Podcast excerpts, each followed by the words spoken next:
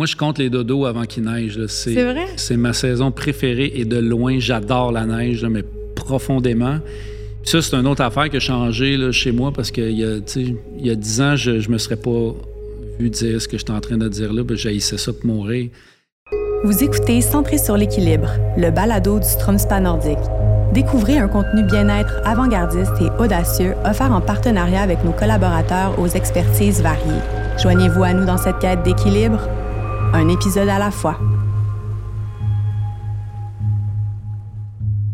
Bonjour Dominique, euh, merci d'être venu à nous.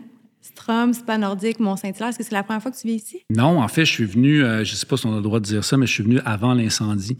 C'est vrai? que je connaissais bien l'endroit, mais le bâtiment, euh, je ne l'avais pas encore visité depuis la reconstruction, c'est fantastique.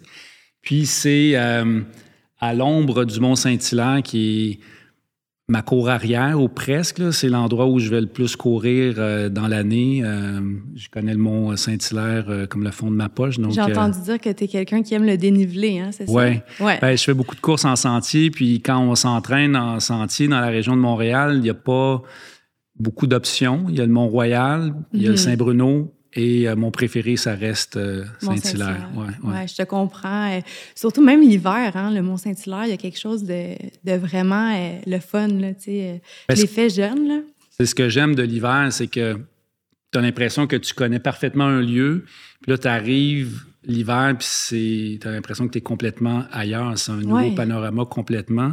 Puis Saint-Hilaire fait pas abstraction de ça, tu sais, c'est c'est montagne qui, se métamorphose l'hiver, puis euh, tout le temps un plaisir de venir marcher ou courir ici. Ah oui, hein. on va en parler justement euh, de la course. Je pense que c'est une de tes passions, finalement. Euh, puis on va en parler un peu plus, un peu plus tard dans, dans l'épisode. Je commencerai par te dire que nous, notre, notre balado, c'est un balado pour parler généralement d'équilibre, donc de façon de maintenir l'équilibre au quotidien.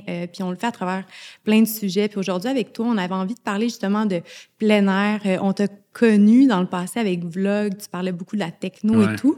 Puis à un moment donné, il y a comme eu un, un tournant, puis tu t'es lancé vers Van Aventure, parler de marathon, tout ce genre de choses-là. Et là, il m'est venu à l'esprit une question Qu'est-ce qui a fait que euh, tu as pris ce tournant-là de journaliste un peu plus, euh, disons, à la télévision, à journaliste de terrain, puis à les, à les mordre là, dans, dans la nature? Ah, écoute, il y a plusieurs facteurs. Le premier, je te dirais, c'est la crise de la quarantaine. la quarantaine. Ah ouais? Je suis arrivé à 40 ans, puis euh, ça m'a, ça m'a donné un coup. C'était comme un coup de masse dans le front. Là. J'ai, j'ai réalisé que je vieillissais, puis je me regardais aller, puis je n'aimais pas ce que je voyais quand je me regardais dans le miroir. Qu'est-ce que euh, tu n'aimais pas? Euh, ben, j'aimais pas euh, le fait que j'étais inactif, je prenais du poids, je fumais, je mangeais pas bien, je buvais trop, trop souvent, je faisais la fête, puis on dirait que la quarantaine, ça m'a forcé à me regarder dans les yeux, et à me dire, OK, là, tu t'enlignes vers quoi? Tu sais, où est-ce que tu veux aller avec, avec ces excès-là? Puis puis, euh, tranquillement, pas vite, je me suis mis à m'entraîner, à courir, à faire du crossfit, à faire du plein air. Puis, euh, j'ai tellement aimé l'effet que ça a eu sur mon corps, mais surtout sur ma tête. Ah ouais. Hein. J'ai fait beaucoup d'anxiété dans ma vie, j'en fais encore, des crises de panique, euh, le stress du travail. Il y a des gens pour qui faire la télé, c'est comme une deuxième, une deuxième peau. Ils sont parfaitement à l'aise. Pour moi, j'ai après toutes ces années, je me sens encore un peu comme un imposteur. Donc, pour moi, c'est un, un défi de faire le métier que je fais. Ça me demande beaucoup d'énergie. Puis, euh, ce que j'ai réalisé, c'est que j'avais besoin de la nature, j'avais besoin du sport pour me permettre de retrouver un équilibre. J'étais complètement débalancé, puis euh, j'étais pas bien dans ma peau, finalement. Puis c'est ça qui a motivé mon, mon virage. Puis J'imagine que parmi les auditeurs, il y a peut-être des gens qui vont se reconnaître euh, dans ce que tu racontes. Tu sais, des fois, on se laisse vite emporter par une routine euh, qui nous rend sédentaires, euh, le stress. On dirait qu'on a besoin de décrocher. Une façon de décrocher, c'est Netflix ou euh, la télé ou euh, justement prendre un verre pour décompresser. c'est quand même pas facile de faire ce que tu as fait, de dire, moi, je me prends en main, là, je, je prends les rênes de ma vie, puis, puis je vais ailleurs, je, je me dirige ailleurs. tu dis que ta motivation, ça a été ça, mais est-ce que tu as eu quelqu'un qui t'a inspiré ou quelqu'un qui t'a poussé à faire ces changements-là? Était dans ma face pendant toutes ces années-là, c'est ma blonde. Ah oui? Ma blonde Annie, c'était une grande sportive. C'est encore une grande sportive. C'était c'est, quelqu'un qui faisait de la randonnée quand je l'ai rencontré, qui faisait du sport, qui courait des marathons. Puis euh, il n'y avait rien de tout ça qui m'intéressait quand on s'est connus. Moi, j'étais dans le travail, je voulais m'établir, je voulais avoir une carrière. J'étais le parfait euh, cliché du workaholic. Ouais. Puis un jour, euh, je suis allé, je m'en souviens encore, euh, c'était un peu avant mes 40 ans, puis je, ma blonde courait à ce moment-là son premier marathon, tu sais, c'était le marathon de Montréal, puis je suis allé l'attendre au fil d'arrivée. Je suis arrivé peut-être une heure avant son arrivée, et cette heure-là m'a complètement euh, chamboulé. Je, pleurais à regarder les gens arriver parce que je voyais dans leur visage la satisfaction, la fierté, la douleur. Euh, puis je me, je me suis dit, OK, moi aussi, je veux vivre cette, ce, ce, sentiment-là d'accomplissement. Puis quand ma blonde est arrivée, je la trouvais, pour moi, c'était comme une superwoman. Je la trouvais tellement, euh, tellement hot, tellement impressionnante. C'est là que j'ai commencé à courir. Fait que ma blonde, ça a, été une, ça a été une inspiration parce que ben, je la voyais aller puis je trouvais ça beau. Puis aussi, ça a été quelqu'un qui m'a tout le temps encouragé à le faire, puis qui m'a tout le temps motivé, puis qui m'a tout le temps poussé à justement à, emprunter cette voie-là. Tu sais. C'était pas la première fois euh, qu'elle m'en parlait, tu sais, puis qu'elle essayait, mais là, on dirait que le message a passé euh, après l'avoir vu courir ce marathon-là. C'était, on dirait que c'était clair après. Là. Hmm.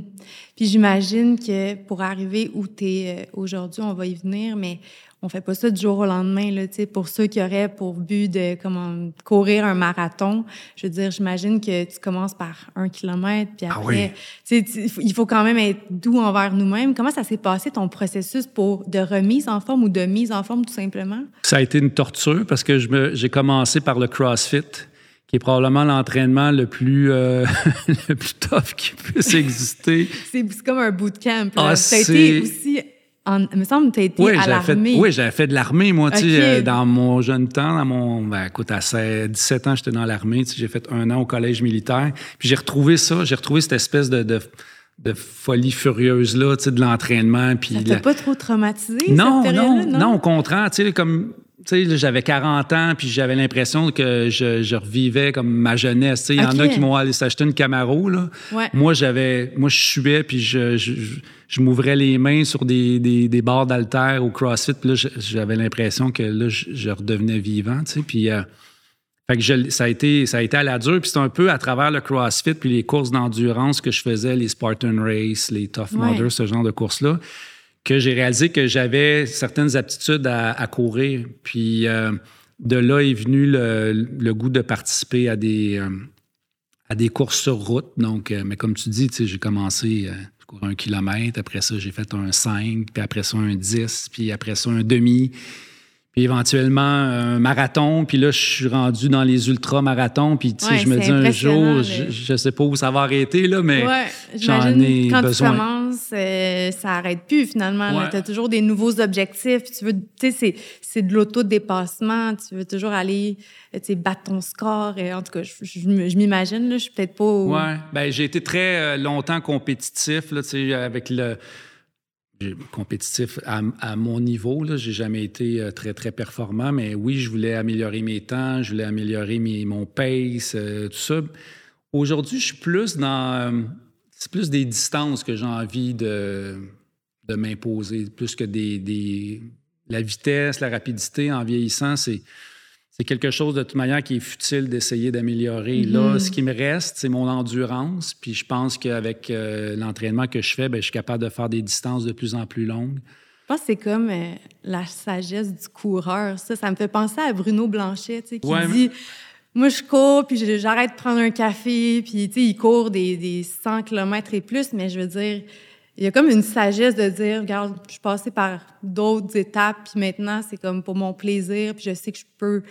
T'es-tu d'accord avec ça? Oui, puis ce que j'aime de la course en sentier puis des ultras, c'est que justement, c'est long. Donc, tu passes beaucoup de temps quand tu cours avec toi-même, tu cours dans la nature, euh, tu te sens pas coupable d'arrêter. Quand tu cours sur route, peux pas arrêter. Euh, même quand tu ramasses de l'eau, euh, tu le fais en courant, puis tu bois euh, ton verre en poursuivant ta course. Alors qu'en course en sentier, ben t'arrêtes, tu prends, tu manges, tu bois, tu, peux changer tes chaussures. il y, a un côté plus, plus cool, plus relax, plus festif dans ce genre de course-là qui, qui me ressemble parce que, tu sais, je fais du sport pour pour enlever le stress dans ma vie. Puis j'ai réalisé à un moment donné que j'ajoutais du stress dans ma vie en voulant être performant puis en voulant courir de plus en plus vite. Puis Une genre de forme de pression que tu t'imposais. Que tu te mets toi-même, tu sais, pour rien. Alors que là, je, là, je cours dans le bois, puis c'est juste le fun. Mm-hmm. ah, c'est inspirant, ça donne envie là, de, de l'essayer. Moi, j'ai j'ai pas une grosse, un gros pedigree au niveau de la course, mais je trouve que c'est inspirant, tu sais, de de penser pouvoir y arriver un jour puis de pas se dire euh, c'est impossible. Tu Ouais, mais la course, c'est une chose, mais tu peux juste aller marcher. Ah, euh, absolument, absolument. C'est, le Québec, c'est un terrain de jeu fantastique pour ça. On a des montagnes euh, exceptionnelles avec des points de vue complètement fous. Puis juste de partir avec son sac à dos pendant une coupe d'heure dans le bois, écouter les oiseaux, là, mm-hmm. je te garantis que ta semaine au travail va mieux s'emporter après. Ah, j'en doute tellement pas. Puis euh, pendant que tu parles euh, du Québec, toi, tu, tu, le connais bien, le Québec, parce que tu l'as exploré. Je pense que tu partie comme euh, à travers la... Bon, on va en parler, là, de Van Aventure. là, vous êtes rendu à la quatrième. Mais allez-vous tourner la quatrième? Non, il n'y aura pas de quatrième pas saison. La troisième a été tournée l'été dernier, donc l'été 2021. OK. Euh, donc, l'émission, euh, l'émission s'est arrêtée là, mais tu sais, ça a quand même m'a quand même permis de faire le tour du Québec euh, plusieurs fois là, ces dernières années dans, dans mon sens, le, dans le plus beau contexte possible, en van. C'est tellement cool. Tellement une chance. Là. Je veux dire, j'ai écouté quelques émissions, puis c'est fou ce que vous avez vécu. Puis j'ose m'imaginer que c'est sûr qu'il y a un peu de montage, ou, mais ça fait rêver. Parle-nous de, cette expérience-là, justement. Ben en fait, quand tu parlais tantôt d'équilibre, pour moi, ça, c'est une autre forme d'équilibre parce que naturellement, euh, quand je suis à la maison, le, le divan m'a c'est comme un aimant. Puis je pourrais très facilement m'écraser dans le divan puis vider Netflix de tout son contenu. Tu sais, j'aime regarder la télé, puis il y a comme une partie de moi qui est très, euh, je suis très oisif. Là, tu sais, j'aime euh, le confort et, euh, c'est ça, la, la une ambiance feutrée, puis être confortable. Tu sais. Ce que la vanne m'a amené, c'est justement tout le contraire. C'est de dire, là, OK, je, je, me départis de tous les accessoires de la vie courante. Puis là, je dors dans un, dans un troc avec mon chien.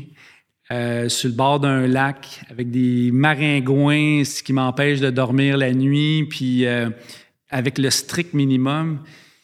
Puis d'avoir goûté à ça, ça a complètement changé ma vie. Ça a fait en sorte que quand je suis revenu à la maison euh, le premier été, c'est grand. Hein, je trouvais que ma maison, c'était tellement ridicule. tout ce que j'avais. Je me suis mis à faire un ménage de fou. Là, ah, je me suis départi de, paquet de trucs que j'ai donnés à des amis puis à des organismes. Puis, puis j'étais encore dans ce processus-là d'un peu de pas de minimaliste parce qu'il y a une partie de moi qui est. C'est un paradoxe sur deux pattes. Il y a une partie de moi qui aime beaucoup consommer, mais le, cette expérience-là en van m'a permis de... Ramener à l'essentiel. Oui. Puis de voir qu'on n'a pas besoin de toutes ces patentes-là pour être heureux. Puis il n'y a rien qui va égaler le moment, le matin, quand tu te réveilles. Tu sais pas trop t'es où encore parce qu'on se promène tellement. Puis là, tu ouvres le rideau de ta vanne. Puis tu fais « Ah oui, OK je suis couché à côté du lac où on est arrivé hier soir alors qu'on assistait un coucher de soleil. Voyais pas, genre, le, paysage. Puis là, finalement, c'est une surprise. C'est une surprise à chaque fois. Puis le, le bonheur d'ouvrir la porte de la vanne, puis juste ce bruit-là, pour moi, ça me procure du plaisir. la, porte coulissante d'une vanne, juste entendre ce bruit-là encore aujourd'hui quand quelqu'un, euh, genre Amazon, qui vient quelque chose chez nous puis qui ouvre la porte, juste ce bruit-là, ça me, ça me retransporte dans, dans Van Aventure. Puis de laisser mon chien partir courir, puis euh, mhm. qu'elle aille faire ses trucs pendant que je me prépare à déjeuner. Ah ouais. C'est euh, non vraiment la, van life. Je, je regardais ça euh, sans trop comprendre c'était quoi le trip derrière ça. Puis une fois que tu y as goûté, ça, en tout cas moi ça m'a changé, ça m'a changé à jamais. Ah mais je te comprends. Je, je l'ai vécu. moi c'était au Mexique, mais. Ah oui. C'était merveilleux. Puis je sais pas si toi, tu trouves que c'était ça, mais moi, je trouvais que le rapport au temps était vraiment différent parce que tout te prend plus de temps.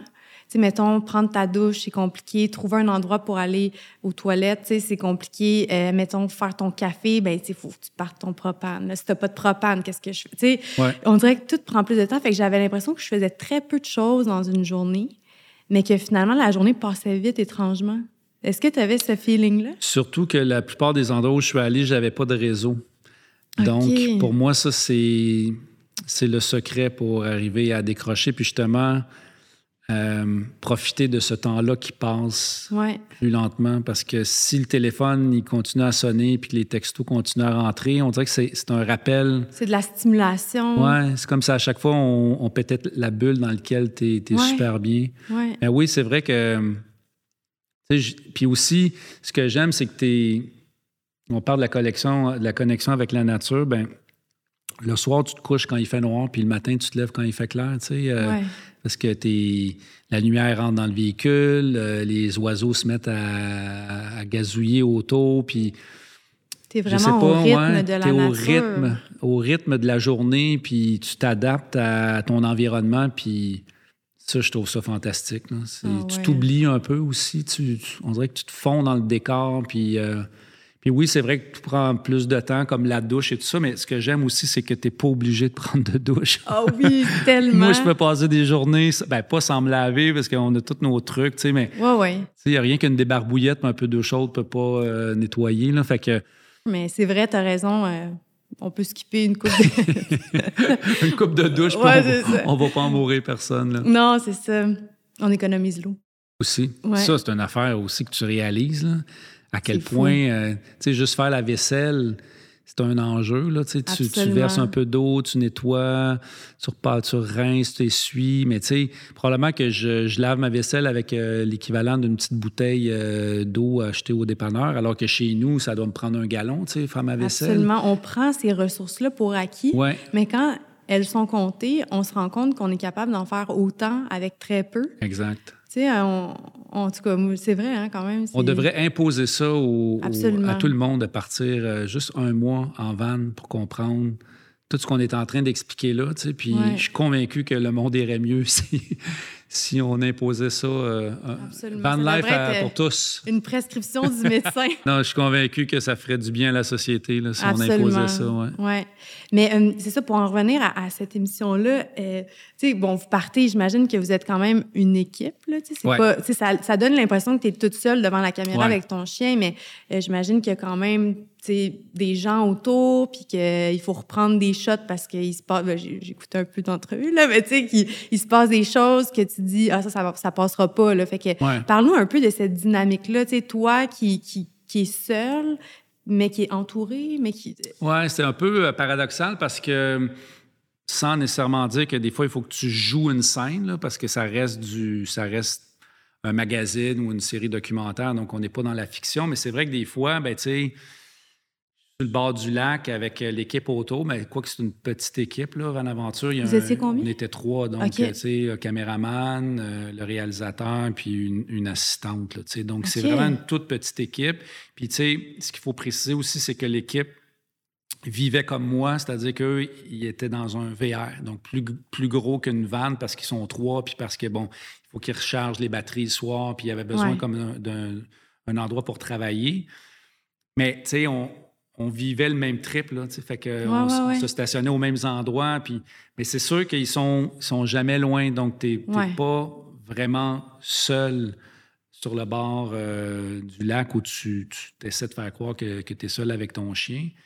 ça crée une présence. mais en même temps, tu sais, c'est c'est ça la réalité de la télé. Là. Ben oui. pas trop invasif, puis euh, ça, hum, on s'arrangeait pour quand même que les, les, moments que j'ai à, vivre euh, seul, ben, qu'on me laisse les vivre seul, puis après ça, on venait chercher mes, euh, mes impressions, mes commentaires, pour être capable mm-hmm. d'en parler. Euh, mais ça devait être parler franchement. Cool aussi. Oui, puis écoute, c'est devenu des amis. Oui, c'est ça. C'est une gang avec qui on a eu tellement de fun. Puis le soir, ben, une fois que les caméras sont fermées, on s'installe autour du feu, on sauve une bière. Euh, ouais. ah, C'est des amis pour la vie, là. C'est euh, cette équipe-là avec qui, euh, avec qui j'ai travaillé. On, on part, on, tourne dans des conditions qui ne sont pas faciles parce qu'on est loin de tout. on a de l'équipement, c'est ça, à charger. Des fois, les batteries des véhicules ne fonctionnent pas.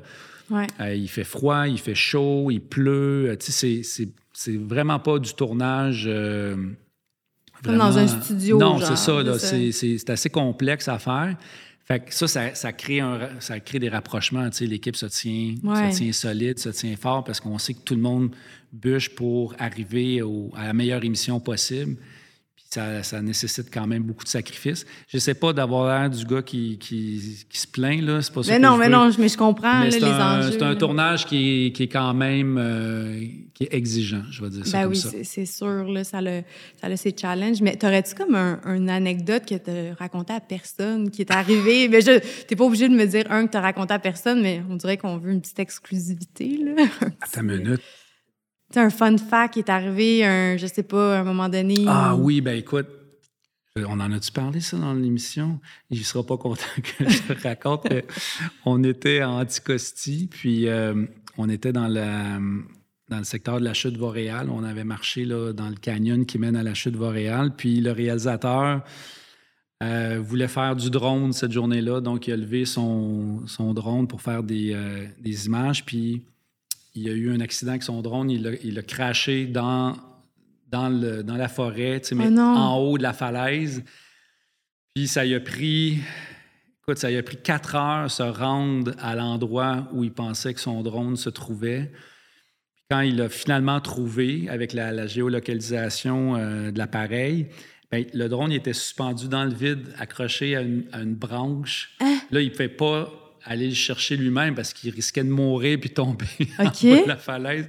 Fait qu'il se, avec un, quelqu'un de la CEPAC, il s'est patenté une branche avec un cordon de chaussures, comme un lasso. Ouais. Il est allé avec ça chercher son drone, puis il a, il a réussi à récupérer le, il, il était drone. correct, le drone? Le drone était un peu, était un peu amoché, mais en fait, tout l'exercice de ça, c'était d'aller récupérer les images. Ah, ben Parce que les images qu'on avait tournées euh, avec le drone, ben si on retrouve pas le drone, on les a plus, là, tu sais. c'est vrai. Fait que euh, cette journée-là, je l'ai trouvé vraiment courageux. Il est revenu, je me souviens, il était genre 2 heures du matin, il faisait super noir. Tu sais, par Anticosti, là, il y a c'est la nature sauvage. Là, c'était toute une aventure de retrouver ce drone-là dans, dans, le milieu de nulle part. Qu'est-ce qu'on ferait pas hein, pour euh, ben, récolter le fruit de notre travail?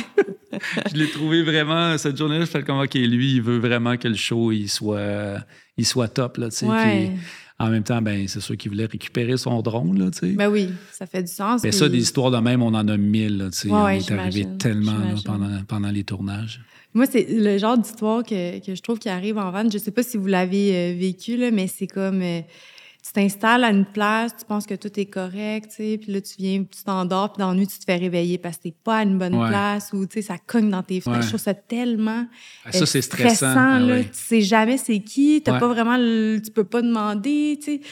Là, faut t'ouvrir ta porte, là. Ça t'est-tu arrivé, ça? Non, parce que, euh, ben, tu sais, avec Van Aventure, comme c'est une émission de télé, ben on devait d'abord obtenir des autorisations de tournage. Donc, à chaque endroit où on allait, on savait qu'on avait le droit de se, stationner là. Mais, tu sais, j'ai fait aussi de la van life en dehors de la, vie, euh, en dehors de l'émission. Puis, effectivement, ce, stress-là, il t'habite. Là, tu sais, dès, que tu fermes la lumière, tu fais comme, OK, il y a quelqu'un qui va, qui va venir cogner ou... Euh, mais moi, j'ai un chien, tu sais, puis le chien, mais ça ça aide parce que dès qu'il y a un bruit suspect autour du véhicule, ben elle, tout de suite, elle se met en mode ah alerte, puis elle va japper. Puis des fois, c'est assez pour que s'il y a quelqu'un qui tournait autour de ta vanne, euh, cette personne-là parte. Ouais. Mais oui, ça fait partie, c'est un des désagréments de la van life, là, quand tu... euh, quand tu fais du boondocking, c'est-à-dire de dormir à des endroits où euh, c'est une zone grise, là, je vais dire ça comme ça, il y a tout le temps le stress de se faire réveiller euh, la nuit. Mais c'est le prix à payer pour pas être cordé dans un camping euh, Ouais. avec euh, quelqu'un qui passe sa génératrice. euh, Ou quelqu'un 7 heures qui fait un feu jusqu'à 5 heures du matin. exactement. Quand toi, tu te réveilles à 5 heures du matin pour ton café. Tu sais, c'est ça. C'est, fait que, il n'y a, pas de monde parfait, Mhm. mais les, les gens qui pratiquent la van life de manière euh, sérieuse puis qui Ouais. passent beaucoup, beaucoup de temps dans leur véhicule, ils ont tous leurs trucs, ils ont tous leurs spots, ils les gardent pour eux, ils s'échangent ça entre eux, puis tu finis par savoir où tu peux dormir sans te faire euh, achaler en pleine nuit. Ouais. Mais j'imagine qu'au Québec, il y a quand même. C'est quand même sécuritaire, là, euh, généralement, les endroits où on peut. Il n'y a pas eu d'histoire, tu sais. euh, quand j'ai écrit euh, le livre sur Van Aventure, j'ai fait beaucoup de recherches par rapport à ça, tu sais. Puis il n'y a, a pas eu d'histoire, tu sais, de, de gens agressés dans leur van ou des gens, tu sais, qui auraient eu des, euh, des, des problèmes avec, euh, avec des voleurs ou des intrus. Tu sais, c'est, ça- c'est sûr que cette possibilité-là existe, mais c'est, c'est vraiment très, très rare que ça arrive. C'est ça, c'est, ça fait pas. euh, on, on pense pas à ça, mettons. Non, il faut pas. Non, non. Si tu veux bien dormir, là, t'es mieux de pas ouais. penser à ça. Ouais, il peut arriver n'importe quoi, n'importe où, n'importe quand. Fait que faut pas penser à ces choses-là. Euh, est-ce que tu en as fait l'hiver? Oui, Euh, hey, ouais? j'en ai fait euh, l'hiver dernier, OK. puis j'ai euh, j'ai vraiment. Ouais? C'est sûr que c'est c'est vraiment beaucoup plus compliqué parce que tu t'as pas d'eau, Ouais. euh, t'as pas de toilette.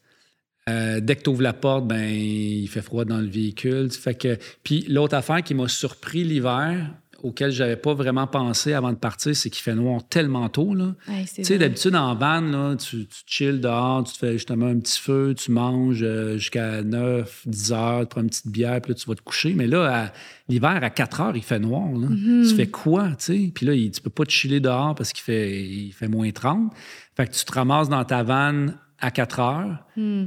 Puis t'en ressors pas avant le lendemain matin. Là. Ouais. Donc, Faut euh, que t'aimes lire, je pense. faut que tu aimes lire, faut que tu aies des, des séries téléchargées dans ton, Ah, ben ouais, euh, dans, ouais. dans ton iPad, mais c'est c'est un autre c'est un autre mode de vie l'hiver. Puis moi, je m'en sers je m'en sers plus de la vanne l'hiver pour me rapprocher, par exemple, d'un centre de ski où je veux aller. Ah, je vais ouais. partir la veille, je vais passer la nuit sur le spot. Le matin, je vais aller faire mon ski tranquille, je reviens puis je repars. Mais partir plusieurs jours en van l'hiver, faut que tu euh, faut que aimes Ouais. un peu la misère, je te dirais. Ouais.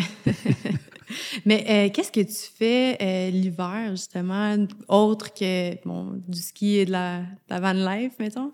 Je sais que tu aimes marcher. Est-ce que tu. euh, ben, on en a parlé un peu, tu marches euh, l'hiver. Euh, Parle-nous un peu euh, de ton programme euh, sportif euh, d'hiver. Moi, je compte les dodos avant qu'il neige. C'est C'est ma saison préférée et de loin, j'adore la neige, là, mais profondément.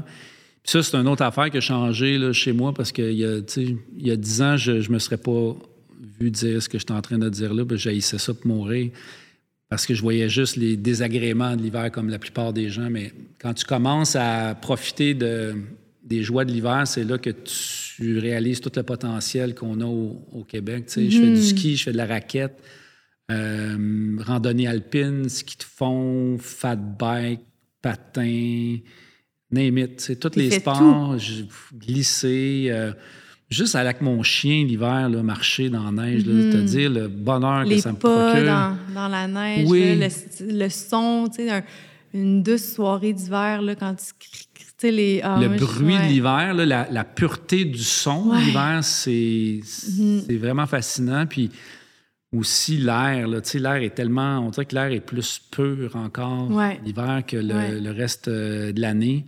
Puis j'aime le, c'est niaiseux, mais tu sais, depuis que je fais euh, de la photo un peu plus sérieusement, je trouve que c'est une, une saison qui est photogénique. Ah ouais. Ça beau l'hiver. Je trouve que ça fait des belles couleurs.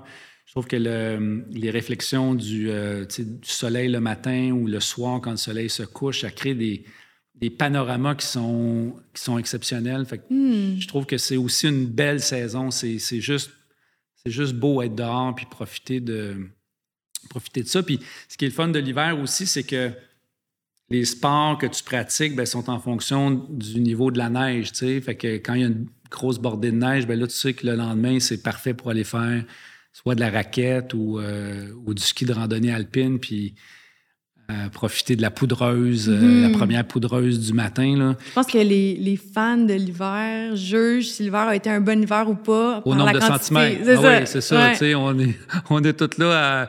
À, avant, je regardais jamais ça, là, les, les, les, rapports météo puis les précipitations de neige. Puis là, c'est rendu que on est une gang d'amis qui en faisons, puis on n'est on pas nécessairement tous dans la même région. Fait que là, tu sais, on, regarde chacun nos, nos prévisions de précipitation, tu sais, puis là, on, on, décide où on va aller skier en fonction du nombre de centimètres qui est prévu. Ah ouais, hein? Fait que tu sais, ça, c'est cool, de dire, OK, là... Euh, pas moi, en Gaspésie, ils annoncent une super tempête mercredi, on part mardi pour être là euh, sur les, euh, sur les pentes euh, quand, au maximum de la, tempête ou dès que la tempête va être terminée. Fait que tu deviens un peu comme un chasseur de tempête, là, ou les chasseurs de tornades qui, qui triplent sur les prévisions météo, puis qui, qui observent les, les cellules euh, orageuses pour essayer de prévoir où vont tomber les tornades. C'est un peu ça l'hiver, tu veux savoir où la neige va tomber. Un peu comme... être euh, là, là, tu sais, quand ça se passe. Oui, je, je, vois ça beaucoup aussi, les surfeurs, tu sais. Euh, oui. Par rapport aux vagues, puis tout ça. Fait qu'il y a quelque chose, il y a quelque chose de beau, hein. C'est, une connexion avec la nature, essayer de comprendre comment elle fonctionne en fonction des, des outils technologiques puis des données, tu sais, qui, qui viennent à nous. C'est tellement intéressant quand tu es en ville, qu'on annonce de la neige, mais tout ce que tu penses, ah, sacrifice de il que je, je pète mon char de neige. Euh, puis, tu sais, j'étais le premier à faire ça pendant des années. Je, je maudissais l'hiver. Il n'y a rien que j'haïssais plus que une bordée de neige, alors qu'aujourd'hui, tu sais, je, réalise que ça me rend heureux quand il neige. Est-ce que c'est parce que tu as un parking maintenant?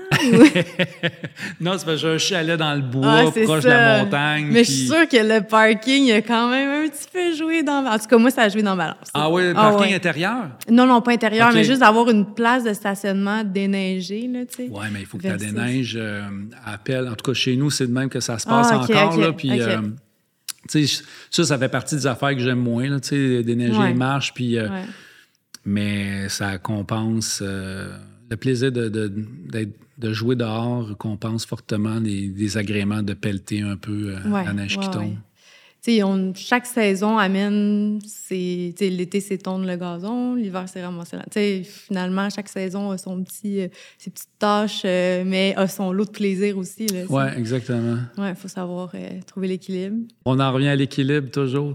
c'est de trouver, trouver du positif dans ce qui qui t'irrite. Puis moi, je, réalise que je suis beaucoup là-dedans depuis les dernières années, d'essayer de comme un, réflexe naturel d'être pas pessimiste, mais de voir un peu des fois le mauvais côté des choses. Puis quand ça arrive, mais je fais, je m'arrête, puis je me dis, OK, mais si tu le tournes, ce, cet irritant-là, puis tu regardes ce qu'il y a derrière, ben, tu vas essayer de trouver quelque chose de, mm-hmm. de positif. Puis euh, je travaille fort pour, euh, pour arriver à, à, ce que ça vienne naturellement. Oui, mais c'est de changer. Euh, nos paramètres de pensée. C'est tout à fait possible. Il parle, là, on n'ira pas là parce que c'est ça le sujet, mais il parle de la neuroplasticité. Il y a moyen, avec les pensées, de changer euh, le fonctionnement du cerveau. Fait que je suis convaincue que si tu exerces. C'est un entraînement, tu sais. c'est ça. Euh, le cerveau s'entraîne de la même façon que tu entraînes les muscles de tes jambes ou, de tes bras. Tu sais, c'est juste des fois plus. moins évident, tu sais, quand, quand tu sais que tu veux euh, travailler tes jambes, tu fais des squats. Tu sais. La tête, c'est un peu plus difficile des fois de trouver la façon d'y arriver, mais bon. Il y a un paquet de livres qui se spécialisent là-dedans, puis j'en lis plein, puis j'essaie d'appliquer ça dans ma vie de, tous les jours, mais juste de, rester conscient que ces pensées-là arrivent, puis que tu peux les transformer, puis les rendre positives. Juste de savoir que ça, ça se peut, ben après, les moyens que tu utilises pour y arriver, c'est pas, pas ça qui est important, c'est juste de d'avoir cette réflexion-là. Oui, tout à fait. J'ai envie de, te parler un peu, tu dis, euh, tu parles de toi, mais tu sais, derrière chaque humain, il y a des parents, il y a une famille, il y a, une histoire qui s'est écrite. Euh, je sais que tu es quelqu'un qui vient de la campagne. J'ai entendu dire ça. Euh, un petit village pas trop loin de Montréal. Euh, parle-nous un peu de, de, ce que tes parents t'ont livré comme, tu sais, parce que oui, tu aimes la nature, mais je veux dire, ça doit venir de quelque part. Là. Je parle comme si je le savais, mais je te pose la question. Ben, moi, je suis né dans un dans un rang, dans un petit village qui s'appelle Saint-Ours, près de Sorel. C'est peut-être à 45 minutes de Montréal. Mon père est agriculteur, donc je suis né sur une ferme laitière. Donc, on avait des, on avait des animaux. Puis mon père cultivait aussi euh, ses champs, maïs, blé, soya et compagnie. Donc, moi, j'ai grandi avec des champs à perte de vue autour de chez nous, avec une forêt où je pouvais aller m'amuser euh, quand je voulais, comme je voulais, faire des cabanes, jouer à cachette avec mes, amis, mes, euh, mes, mm. cousins. Fait que cette nature-là euh, a fait partie de moi. J'ai grandi jusqu'à quoi? Je suis parti de la maison, j'avais 16 ans. Donc, ça a été ça mon. Ça a été ça mon terrain de jeu pendant 16 ans, euh, de vivre euh, un peu loin de tout. même le petit village de Saint-Ours, il était à 20 minutes de vélo de, chez nous, parce que évidemment, je n'avais pas de voiture à, à cet âge-là. Fait que, tout était loin ce qui nous forçait à, profiter de ce qu'on avait autour de chez nous, mhm. c'est-à-dire les champs, puis la, forêt, puis, euh, puis la nature. Donc, euh, très tôt, ça m'a amené à m'intéresser à, cet environnement-là que j'avais autour, euh, autour de moi. La ferme, ça, ça me plaisait moins. j'ai vite compris que c'était pas vers ça que j'irais, tu sais, que mm-hmm. je pourrais pas suivre les traces de mon père. C'est une vocation. C'est une vocation, puis j'ai un, énorme respect pour les gens qui font ce, travail-là. Moi, tu sais, j'ai, j'étais allé faire la, traite des animaux le matin, puis je faisais les, je faisais les foins l'été, puis tu sais, j'ai travaillé avec mon père jusqu'à, jusqu'à temps que je parte de la maison, mais je, je le faisais pour la paye plus que pour... Euh, mm, ouais. Parce que j'aimais ça, tu sais. Puis, un genre... pour aider ton père aussi. Ben oui, pour aider la, famille, mais c'est sûr qu'à 14-15 ans, ah tu penses plus aux 5 piastres. aux 5 piastres On veut 5 piastres pour aller au dépanneur, puis dans ce temps-là, 5 piastres peut t'acheter bien des affaires. tu, peux aller, euh, ouais, tu peux aller faire des folies avec 5 piastres euh, au dépanneur de Saint-Ours. Mm. Mais mon père, tu sais, euh, il a été bien cool avec ça, tu sais, puis il voyait bien là, que... Tu sais, des fois, mon père me raconte que quand j'étais petit, il m'amenait en tracteur là, dans le champ pour euh, labourer. Puis il dit on, arrivait au bout du champ, puis on faisait même pas un tour, puis tu, voulais débarquer puis retourner à la maison ah avec ta hein? mère. Fait vite, il a su que c'était pas quelque chose que j'aimais. Ma mère, c'était plus la l'intellectuelle de la famille, là, dans le sens où euh, c'était celle qui euh, nous amenait au cinéma, c'était elle qui, qui lisait, qui nous amenait chercher des livres à la bibliothèque de Sorel. Euh, c'est elle qui m'a guidé euh, en français, euh, qui corrigeait mes textes, plein de fautes que je faisais. Puis quand je pense aujourd'hui, c'est ça, j'ai une partie de mon père en moi, puis tout l'aspect un peu plus artistique, le, travail journalistique, ça, c'est plus, plus ma mère qui, qui m'a amené ça. C'est intéressant de voir justement que tu as été chercher un petit peu de chacun. Puis... En même temps, tu sais, je regarde, je regarde ma famille, puis euh, ce que je fais aujourd'hui, puis c'est comme c'est à mille lieues. Là, Mes parents sont encore, habitent encore dans le rang euh, où j'ai grandi. Mon père a vendu ses animaux, sont, sont à la retraite. Euh, on n'avait personne qui faisait, qui était dans le milieu des communications ou, ou quoi que ce soit. Fait que, des fois, je, trouve ça euh, surprenant, le chemin que j'ai, que j'ai pris, parce que je n'étais pas destiné du tout, du hmm. tout à, faire ça. Mais tu sais, c'est ça, mes parents m'ont, euh, m'ont juste transmis, je pense, des bonnes valeurs, puis ils m'ont encouragé dans, mes rêves, puis dans ce que j'espérais faire un jour de, de ma vie. Puis ils n'ont jamais essayé de me dire, ah non, regarde, c'est c'est pas pour toi, il serait mieux de reprendre la ferme de ton père. Tu sais, j'ai mm-hmm. jamais senti cette pression-là, puis pour ça, je vais les, je vais les remercier jusqu'à la fin de mes jours. Oui, c'est beau, hein, de se faire encourager, supporter. Euh, On essaie de faire euh, la même chose avec ses, ses enfants. Tu sais, moi, j'ai une fille de 28, j'ai mon garçon à 19. Puis, tu sais, j'ai été beaucoup là-dedans au début. J'essayais fort, fort de, surtout avec ma fille, de de l'orienter vers euh, quelque chose que je pensais qui, était fait pour elle. Tu sais, puis finalement, j'étais complètement dans le champ, puis elle, fait autre chose complètement aujourd'hui. Mais je pense que c'est important de laisser ses enfants faire leur propre choix, puis juste d'accepter euh, de les voir s'épanouir puis grandir dans, ce qu'ils ont envie de faire et non pas dans ce que toi, tu, tu projettes. C'est ça, de donner comme un encadrement, un support, de l'appui, de l'amour. Puis finalement, l'enfant va faire son chemin avec tous ces outils-là. Puis c'est ça, le chemin est différent de parents à enfants, mais je pense qu'on on part avec quelque chose quand même que nos parents nous donnent. Oui, il faut leur laisser la liberté de leur ah, choix. Vraiment. Ouais. Vraiment, tellement. J'ai pas d'enfant, je sais même pas de quoi je parle, mais... J'en ai deux. je te confirme que c'est de même que ça se passe. Merci, je, je vais prendre des notes pour... Mais euh, ah, c'est vraiment le fun euh, de, de, te parler de toutes ces belles choses-là. Ça fait rêver, tu sais, autant euh, côté sportif que la connexion avec la nature, que, que ces idées de faire des voyages à travers le Québec. je trouve ça tellement intéressant. Ben, c'est ça. Je, je, ben, gentil, je voulais, Je voulais te remercier d'avoir accepté euh, notre invitation. Euh, on est très choyés de t'avoir parmi nous. Tu as participé dans une capsule euh, pour l'hivernothérapie.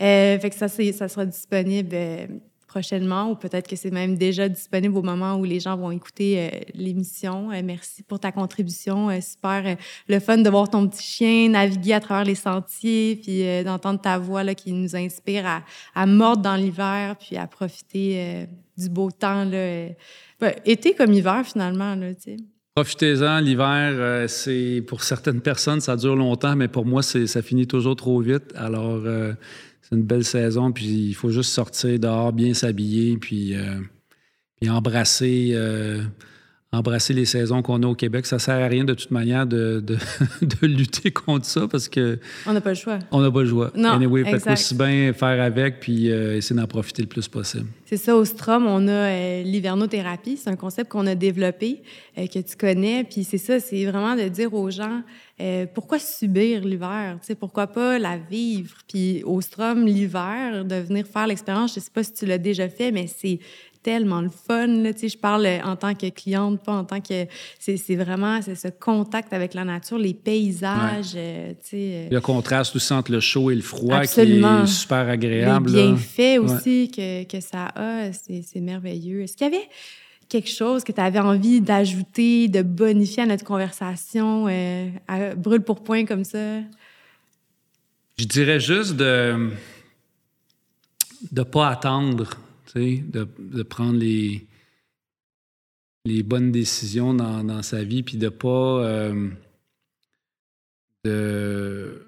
Ouais, c'est ça. De de s'écouter peut-être, puis d'écouter son instinct plutôt que d'essayer de suivre euh, les autres, puis euh, de penser à soi, je dirais, aussi, puis d'être indulgent par rapport à, qui on est, et à ce qu'on fait dans, dans, la vie. Je trouve qu'on est très, très dur par rapport à, à nous. On se met beaucoup, beaucoup de pression, puis euh, je regarde un peu mon entourage, puis je, vois beaucoup de, de, souffrance par rapport à, à cette pression-là qu'on se met soi-même, puis je trouve que trouve qu'on peut très bien euh, vivre sans cette pression-là. Puis euh, la nature, ben, c'est une façon de retrouver cet équilibre-là. Fait qu'attendez pas.